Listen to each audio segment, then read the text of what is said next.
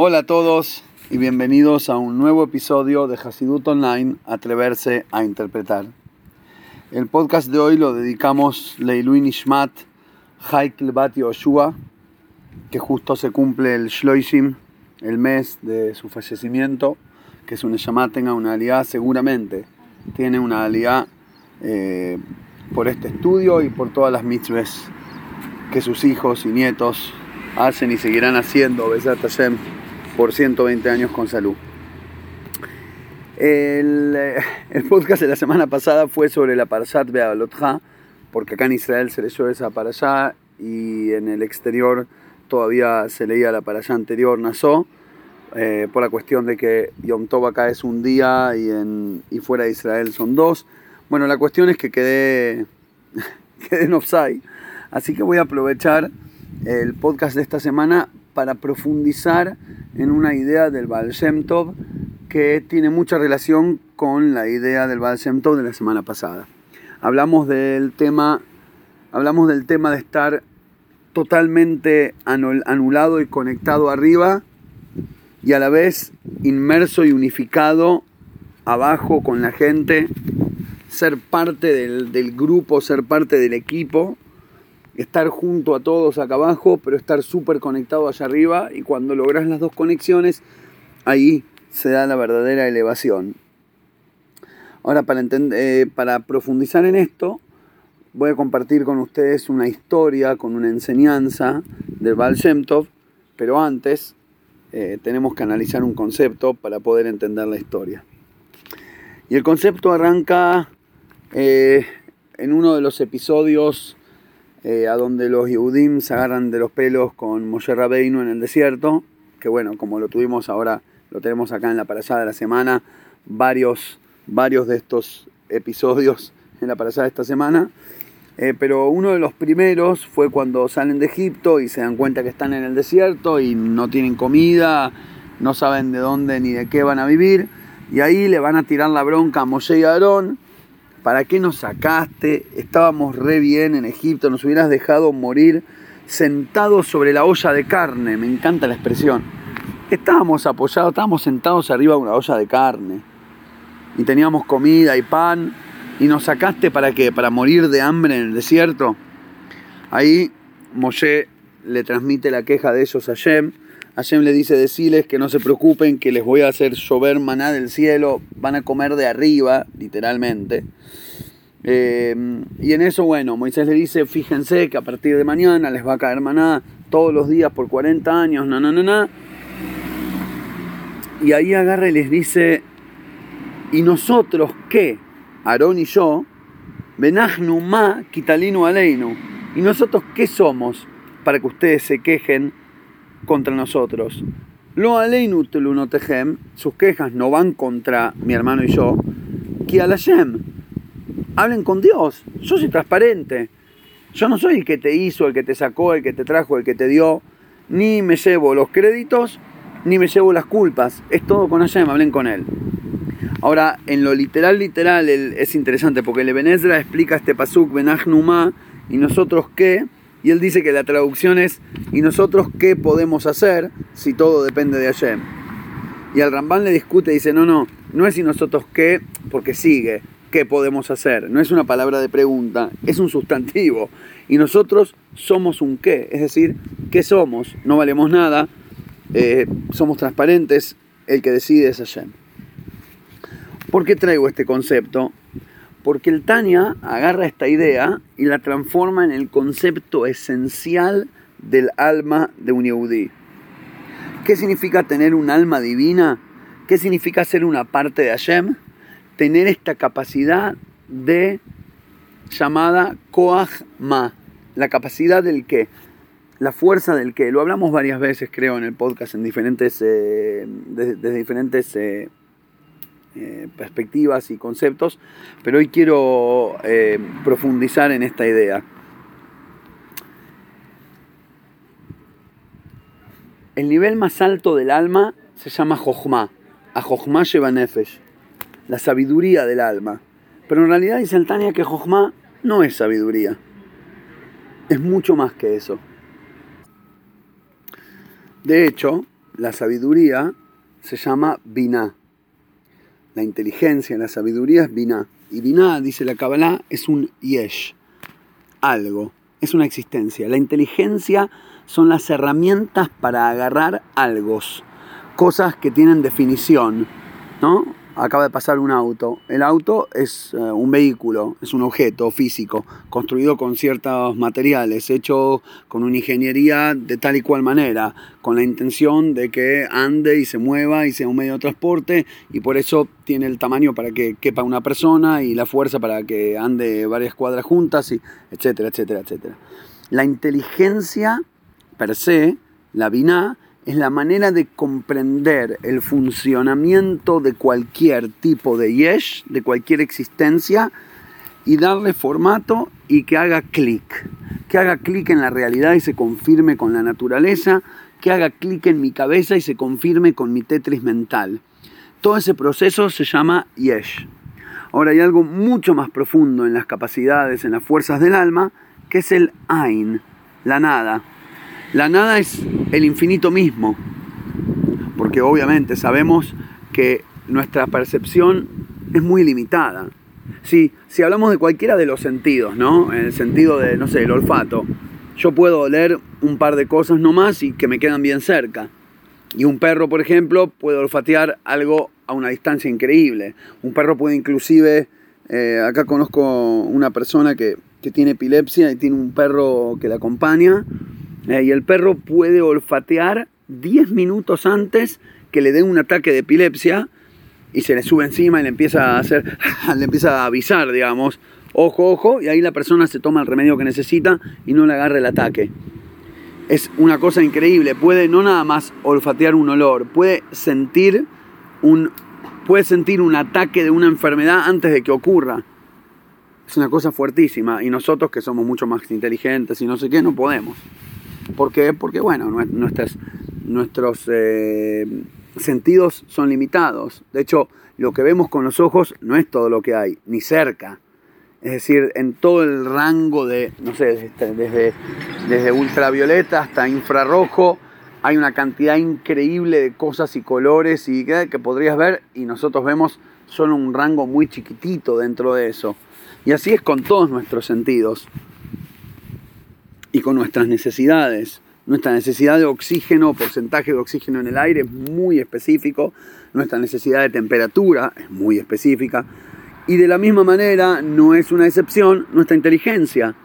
Nuestra inteligencia desde Binah para abajo, es decir, nuestra inteligencia a nivel Yesh, comprensión, comprensión de la realidad eh, es limitada a comprender aquellas cosas que son limitadas. Y por eso caben en nuestra mente solo un par de cuestiones. Pero después cuando avanzas un poco más, inclusive en el infinito del universo, nos quedamos cortos y no lo podemos comprender. Ni que hablar en el infinito del creador del universo, que es totalmente más allá de lo que nuestra cabecita puede atreverse a interpretar. Ahora, ¿qué hago yo con la infinidad de Hashem? En otras palabras, ¿cómo me conecto con eso? Y bueno, mucha gente te va a decir, nada, como no puedo agarrarlo, como no me cabe en el, en el cubito de 2x2 que tengo en la cabeza, eh, hago de cuenta que no existe. Ya está, no me interesa. Si igual no lo veo, no lo escucho, no lo entiendo, ya fue. Después está aquel que usa la fuerza de su Neshama. Y la fuerza es una llama en su nivel más alto, en su máxima expresión, se llama Jochma, que la traducción no es correcta, no es solo inteligencia, sino el Koach Ma, la capacidad del qué, la capacidad de tener una pregunta. Cuando vos estás en el qué, yo te pregunto, ¿qué? o ¿qué es eso? En el momento del qué no tenés una respuesta. Te sentís trabado, pero en realidad no estás trabado, estás más liberado. Porque en el momento de la respuesta tenés una respuesta específica, limitada y determinada. Y eso es todo lo que tenés. Nosotros los seres que nos gusta comer y llenarnos la panza, viste, como morfás y decís, tengo la panza gorda tapada, y a eso lo llamamos placer, nos gusta que nos pase lo mismo en la cabeza. Quiero entender algo y que el concepto sea bien limitado, bien básico, que me tape las neuronas y que me deje satisfecho. Y por un lado está bueno, a ver, a mí me encanta las dos, de las dos maneras, comer, comer y estar lleno y entender bien, de manera bien grob, bien literal y sentirme satisfecho. Está bueno. Pero es solo una capacidad del alma. Vina, hay algo mucho más elevado. ¿Y por qué esta es limitada y hay algo más elevado? Porque siempre que tengas un cli, un recipiente estructurado, limitado, lo que le entre va a ser también, obviamente, específico y si tienes un vaso de 500 mililitros te va a entrar medio litro, no más, siempre es así. Ahora, en el alma tenemos una capacidad para contener el infinito. Ah, pará, pero no hay un vaso de tamaño infinito. Exacto. Y ese es el Koachma. El Koachma es quebrar las paredes del vaso. Imagínate como si el vaso fuera de cartón con cuatro paredes y vos lográs abrirlo y dejarlo chato, dejarlo flat. Y ahora de repente ese cli que era limitado y no le entraba nada, ahora quedó abierto y le cabe todo le podés meter, meter la infinidad misma porque ya no está más limitado a ser esa estructura donde le cabe solo 500 mililitros. Porque lo abriste, porque rompiste, porque desafiaste abrir la estructura mental, la limitación intelectual con la cual podés, pensás que podés agarrarlo todo y comprender al infinito con un kilo y medio de carne de cerebro, de chinchulín mental, y te pensás que con eso te alcanza para todo, y viene la jojma y lo desafía. Y la jojma es la capacidad de quedarse en la pregunta, porque en la pregunta tenés infinitas posibilidades, y por eso la pregunta es cli para el infinito, mientras que la respuesta no puede nunca ser cli, recipiente para el infinito. Voy a intentar dar eh, un, ejemplo práctico para este concepto porque eh, siento que mientras lo voy diciendo, siento que es un poquito teórico, filosófico. Y la aplicación práctica sería así. Hay un maíz que a mí me gusta mucho, de un, de un yudí que era muy pobre, que vivía en un, en un pueblito ahí, bueno, no sé dónde, imagínenlo. y lo único que tenía era una vaquita. Y le sacaba la leche la vaca de leche, vendía la leche en el mercado y vivía de eso. Pero que sacaba unos pesos por día, unos copques, unas moneditas, y con eso sobrevivía. Pero la verdad que tenía una parnasada un poco limitada. Pero bueno, él era feliz con lo que tenía. La cuestión es que un día, no me acuerdo los detalles de cómo se había dado, vino uno, le dijo qué linda vaca, no sé qué, se la quiso comprar, él le dijo no, si yo vivo de esta vaca no la puedo vender, no me puedo quedar sin ella. Y la cuestión es que el otro se puso celoso y de venganza, cuando el otro no vio en la mitad de la noche, fue y ¡paf! le mató la vaca. Le mató la vaca. Le clavó un cuchillo y la mató. El pobre tipo se levanta a la mañana, todo lo que tiene en su vida, todo su negocio es la pobre vaca y ahora está muerta. No lo puede creer. ¿Quién me mató? ¿Por qué que me maten la vaca si nunca le hice daño a nadie? ¿Por qué? ¿Por qué? ¿Por qué? El tipo quebrado no sabe lo que hacer de su vida. Bueno, pasan 3, 4, 6 meses y el hombre este, el malo, digamos, el que le mata la vaca, pasa de vuelta por la casa de este y dice, a verlo ahora, a ver cómo anda ahora sin la vaca. Viste, con, con aire de, de, orgullo y venganza. Jaja, ahora que le maté la vaca, a ver cómo, a ver cómo se arregló. Pensando que estaba tirado en la puerta pidiendo limosna. Y lo encuentra cuando se acerca, ve que hay 20, 30 carrozas, caballos, empleados saliendo y entrando llevando, trayendo cajas. Dice, ¿qué pasa acá? ¿Cómo es que el, tipo creció? Y entra a saludarlo y dice, hola, ¿cómo estás? Eh, ¿Qué pasó, che? Yo te vi hace un tiempo y solo tenías una vaquita y ahora parece que te armaste un flor de negocio, ¿me contás? Y dice, sí, no sabes lo que pasó después que me visitaste no sé quién, no sé quién, pero alguien de pura maldad me mató la vaca. Y yo estaba quebrado, no sabía qué hacer. Y ese día, claro, vivía de lo que ganaba al día y no tenía cómo, cómo sobrevivir. Y así como estaba llorando y todo, me fui al mercado a ver si puedo agarrar alguna changa para hacer unos mangos para poder vivir. Y en eso, bueno, consiguió a alguien que le dijo, mira, necesito que me carguen unas cajas de acá para allá, que le lleves un pedido. Y laburó de, de, changa, de cargar cajas para alguien. Y al final del día le pagaron unas monedas. Y cuando termina el hombre le dice, che, la verdad, laburaste bien, sos responsable, entregaste las cosas a tiempo. ¿Por qué no venís a trabajar conmigo? ¿Por qué no te compras un caballo y así haces las entregas más un burro? ¿Viste? Hacer las entregas más eh, coso, de, con más peso. Y él le dice, no, pero no sé, no tengo plata para comprar un caballo. Bueno, yo te doy crédito. Un amigo le dio crédito, terminó comprando un burro, le fue bien, cobró más, ganó más, compró otro, compró varios caballos, terminó desarrollando, puso al hijo y al yerno a laburar con él. A los seis meses, al medio año, tenía 20 carrozas y una empresa, una empresa de, de, delivery. Y le fue muy bien. Y estaba feliz, no sabes lo agradecido a Hashem que estoy, Baruch Hashem. Al final, qué sé yo, no sé quién me lo hizo con la maldad, pero bueno, me vino bien que me mataron la vaca. Y el otro se quedó con el signo de admiración en la cabeza. Pero a lo que va la historia es a lo siguiente. Este hombre tenía guardado para él una braja infinita. Había una luz muy grande que estaba dispuesta para bajar y llenarlo. Pero claro, tenía un vaso chiquito. ¿Cómo le va a mandar a Shem un palo verde adentro de una vaca? ¿Qué va a hacer? ¿Que alguien le compre la vaca un litro de leche por un millón de dólares? No funciona así tendría que ser un milagro. Y por lo general, a menos que haya mucha necesidad, ya no anda haciendo milagros por ahí. Entonces, ¿cómo era? ¿Cuál era la manera de que él logre llegar a la bendición infinita? Y bueno, tenía que romper el yesh, tenía que quebrar la estructura limitada del formato mediante el cual él con su cabeza comprendía la verdad de Hashem y la brajá de Hashem en el mundo, dejar de verla de esa manera, dejar de experimentar la vida de esa manera, la vaca tenía que morir. Y bueno, vino un malvado, él lo hizo por maldad, pero el plan de Hashem era para bien, como muchas veces ocurre, y el que lo hizo va a pagar por su pecado, el que mató la vaca la va a repagar en vida o en la vida que viene, pero la va a pagar. Ahora, con respecto entre Hashem y el receptor, era una bendición. Hashem no le estaba simplemente rompiendo algo, le estaba abriendo las paredes de su cli para que le quepa una bendición infinita, mucho más grande, infinita por lo menos en este caso, en comparación con lo poco que tenía antes y lo que le eh, entraba en su cli. Porque cuando a él le muere la vaca, lo único que le quedó fue un signo de pregunta, ma, ¿de qué voy a vivir? Y en esa pregunta entra el, el el infinito mismo. Deja de ser una pregunta, saca el signo de pregunta al fin de esa oración y léela así. ¿De qué voy a vivir? ¿Del qué?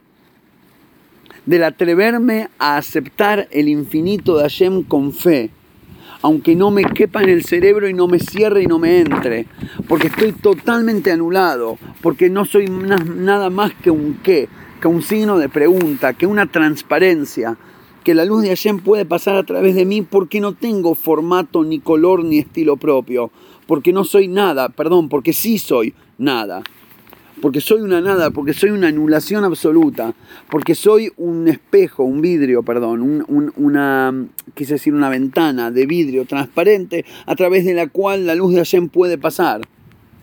Porque si está tapada esa ventana, con, un, con una cobertura de plata, lo único que podés ver es a vos mismo.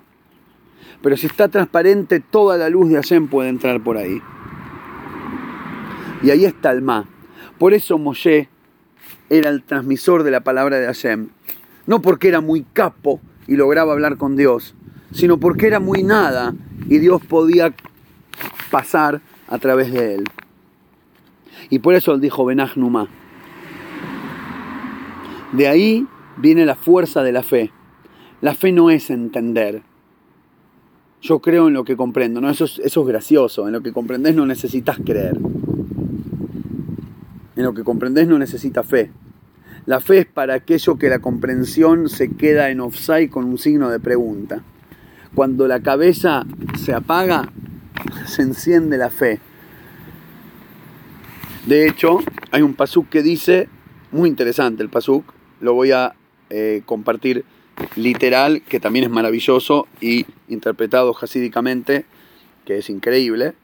Hay un pasú que dice, Peti amin le davar, el inocente, el bobo, se cree todo, De Arumi Avin le ayuró. Y el pícaro entiende hasta el fondo las cosas de manera correcta. Literal significa lo siguiente, cuando a uno le hablan mal del prójimo, cuando viene uno, viste, los que le gusta llevar y traer, los que se dedican a, armar historias en la mente de los demás para manipularlos y obtener control y demás. Varias veces en el Tanaj habla de estos, de estos seres eh, no tan no tan deseados a nuestro alrededor, pero existe la gente así. Y dice el rey Shlomo en Mishlei, dice el rey Shlomo, el bobo se cree todo. Vienen, le tiran un verso, ah, no sabe lo que hizo tal y cual, un mochillo real, inventan una mentira de alguien, y él va y se lo come, se come el fake news, porque es un bobo, porque se la cree. El inteligente va a averiguar. No vas a andar construyendo torres arriba de una base de gelatina, ¿no? Mejor averiguar la verdad, asegurarte de las cosas, y esa es la diferencia entre el pícaro y el bobo. El pícaro averigua hasta el fondo, el bobo se, la come el verso así como viene. Join. Ese es el pshat del pasuk. Ahora, los sabios lo interpretan de que el peti, el inocente, el bobo o el inocente, tiene posibilidad y capacidad de tener fe, de tener emuná.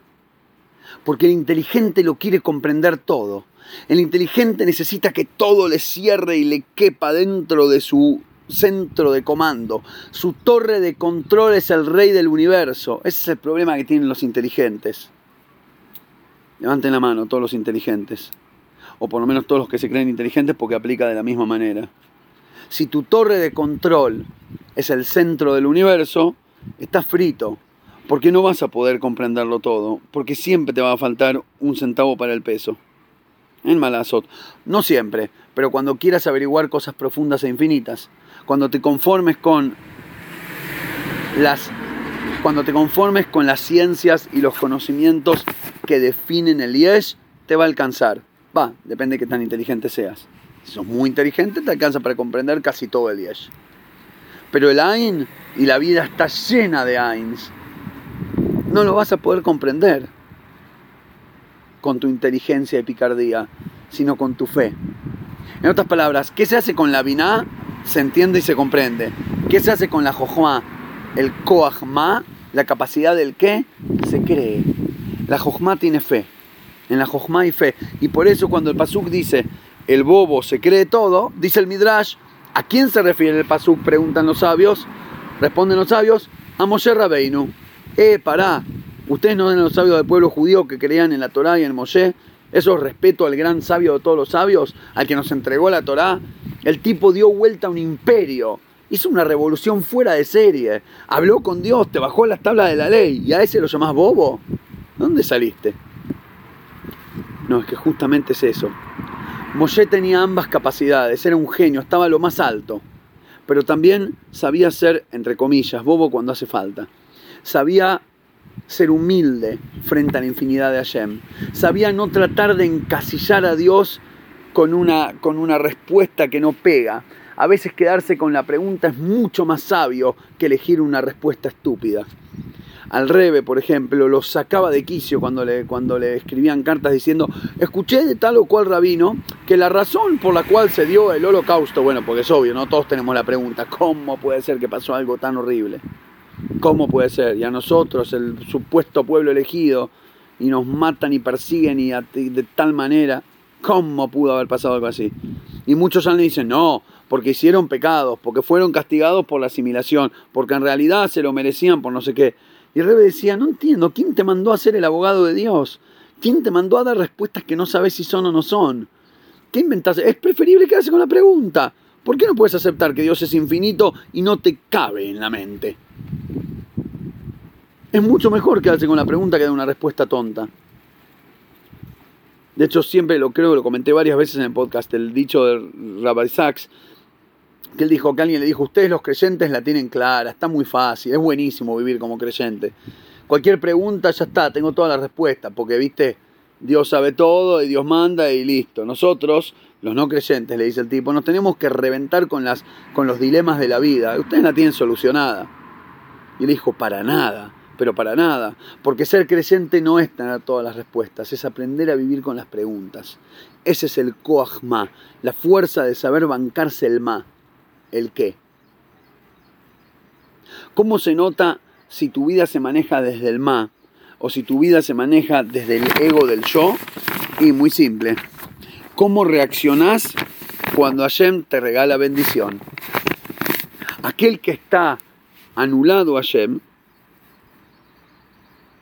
aquel que está conectado con esa infinidad, aquel que tiene, que aceptó aplanar las paredes de la estructura mental de su ser, cuando Hashem lo bendice y le regala y le da salud, éxito, a nivel social, a nivel material, y tiene alegría y plata y familia y todo, se siente humilde, se siente chiquito. Se mira al espejo y dice, ¿cómo merezco todo esto? Y empieza a compartir y a repartir y a dar al prójimo y a ser humilde.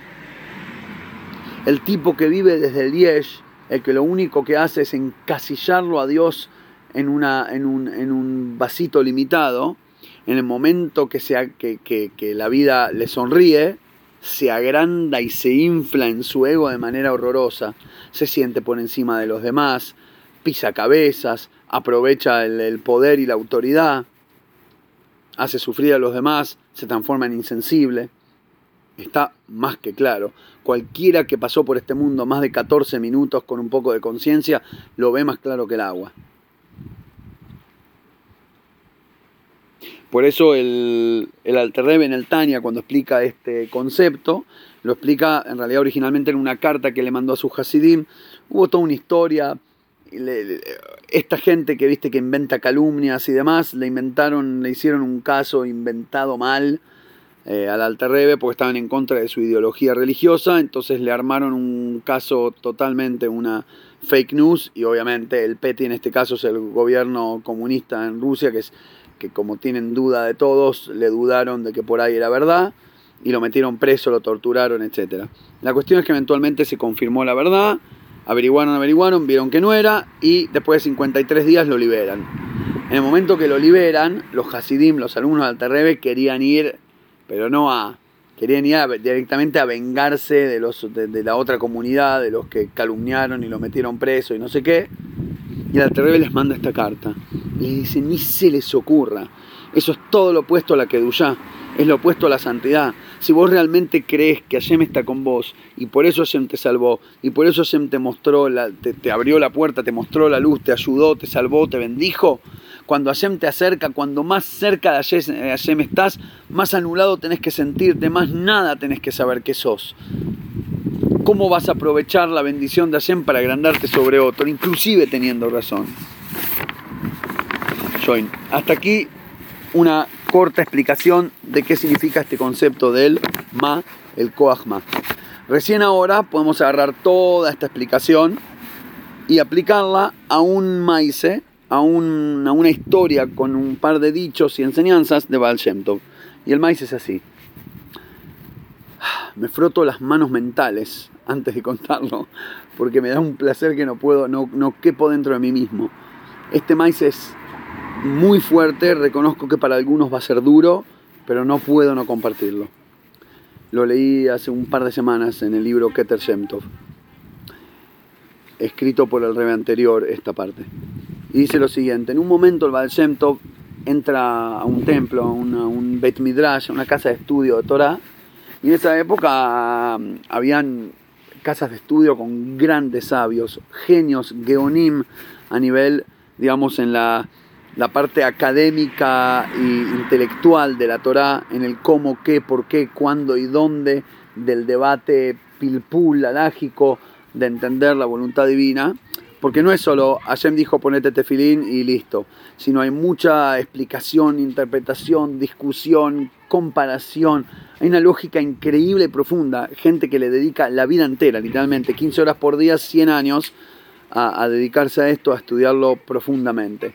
Y la verdad que muchos que, digamos, eh, que tienen también la capacidad intelectual y, y han tomado la decisión de dedicarse a eso, llegan a ser altos genios grandes genios de la sabiduría de la Torah. Y, y el Baal entra en uno de estos eh, Midrash y encuentra un grupo de sabios estudiando, debatiendo, y cada uno decía su hidush, su novedad. Cada uno podía inclusive no solo atreverse a interpretar, atreverse a innovar y hacían nuevas explicaciones y cuestiones y eh, derivaciones y demás. Pero el Baal siente que este grupo de gente que están estudiando Torah que están hablando de cosas con santidad, pero lo hacían con un orgullo, con una falta de, anulación, con una falta de humildad, estaban como hiperinflados, tenían como inflación de ego, tenían la panza inflada de yo, hasta tal punto que, ya olía mal.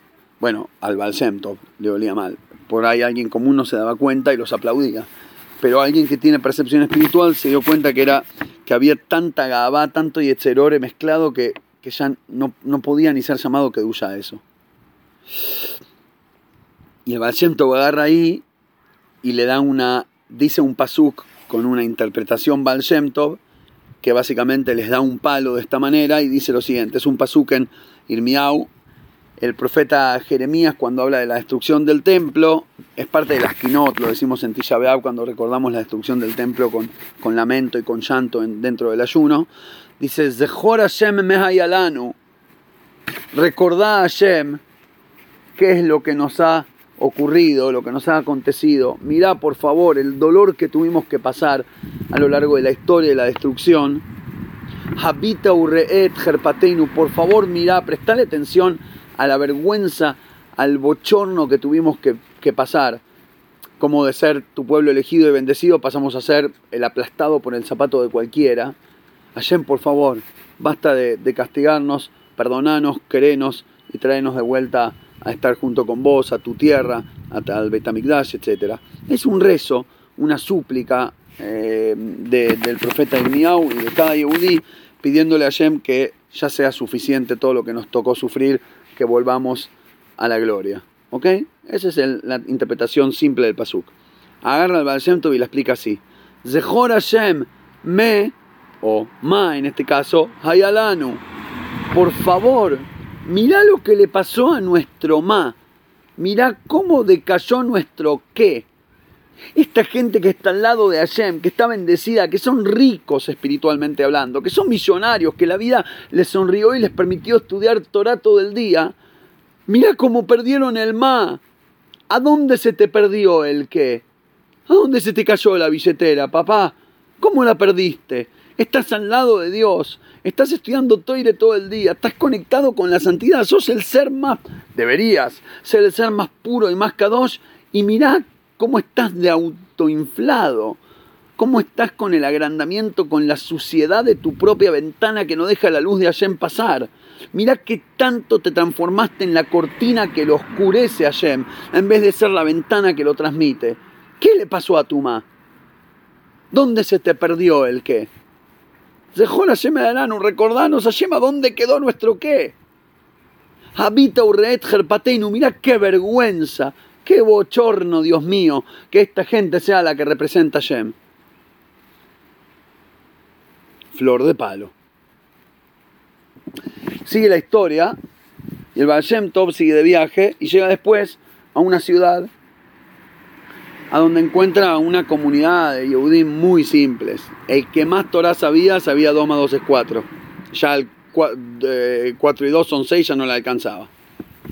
No le alcanzaba ni para, ni, para un chupetín. No sabían nada.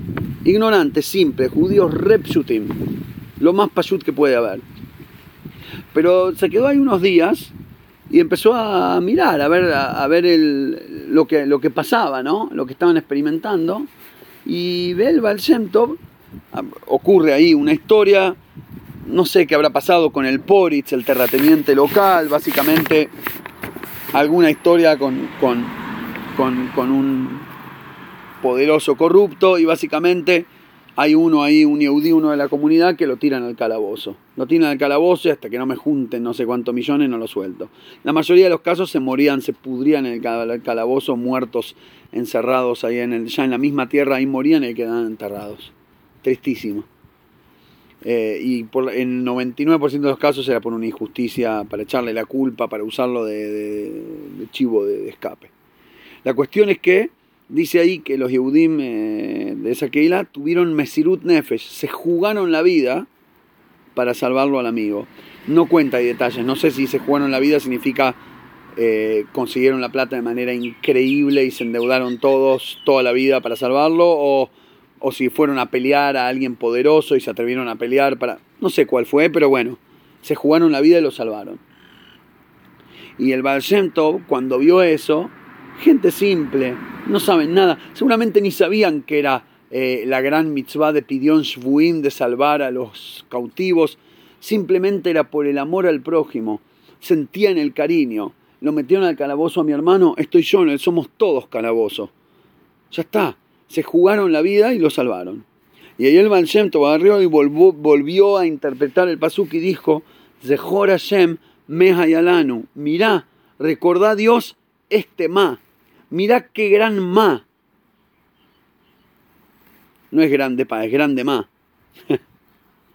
grande ma, dice el Baal Shem mirá la anulación que tiene esta gente, mirá cómo están dispuestos a dejarse a sí mismos de lado, a no pensar en la conveniencia propia, a pensar en el prójimo, a ser capaces de amar, a ser capaces de amar hasta el punto de, de aplanar la misma estructura de tu ser, de jugarte y poner en riesgo todo lo que sos, con tal de que otro no tenga que perder.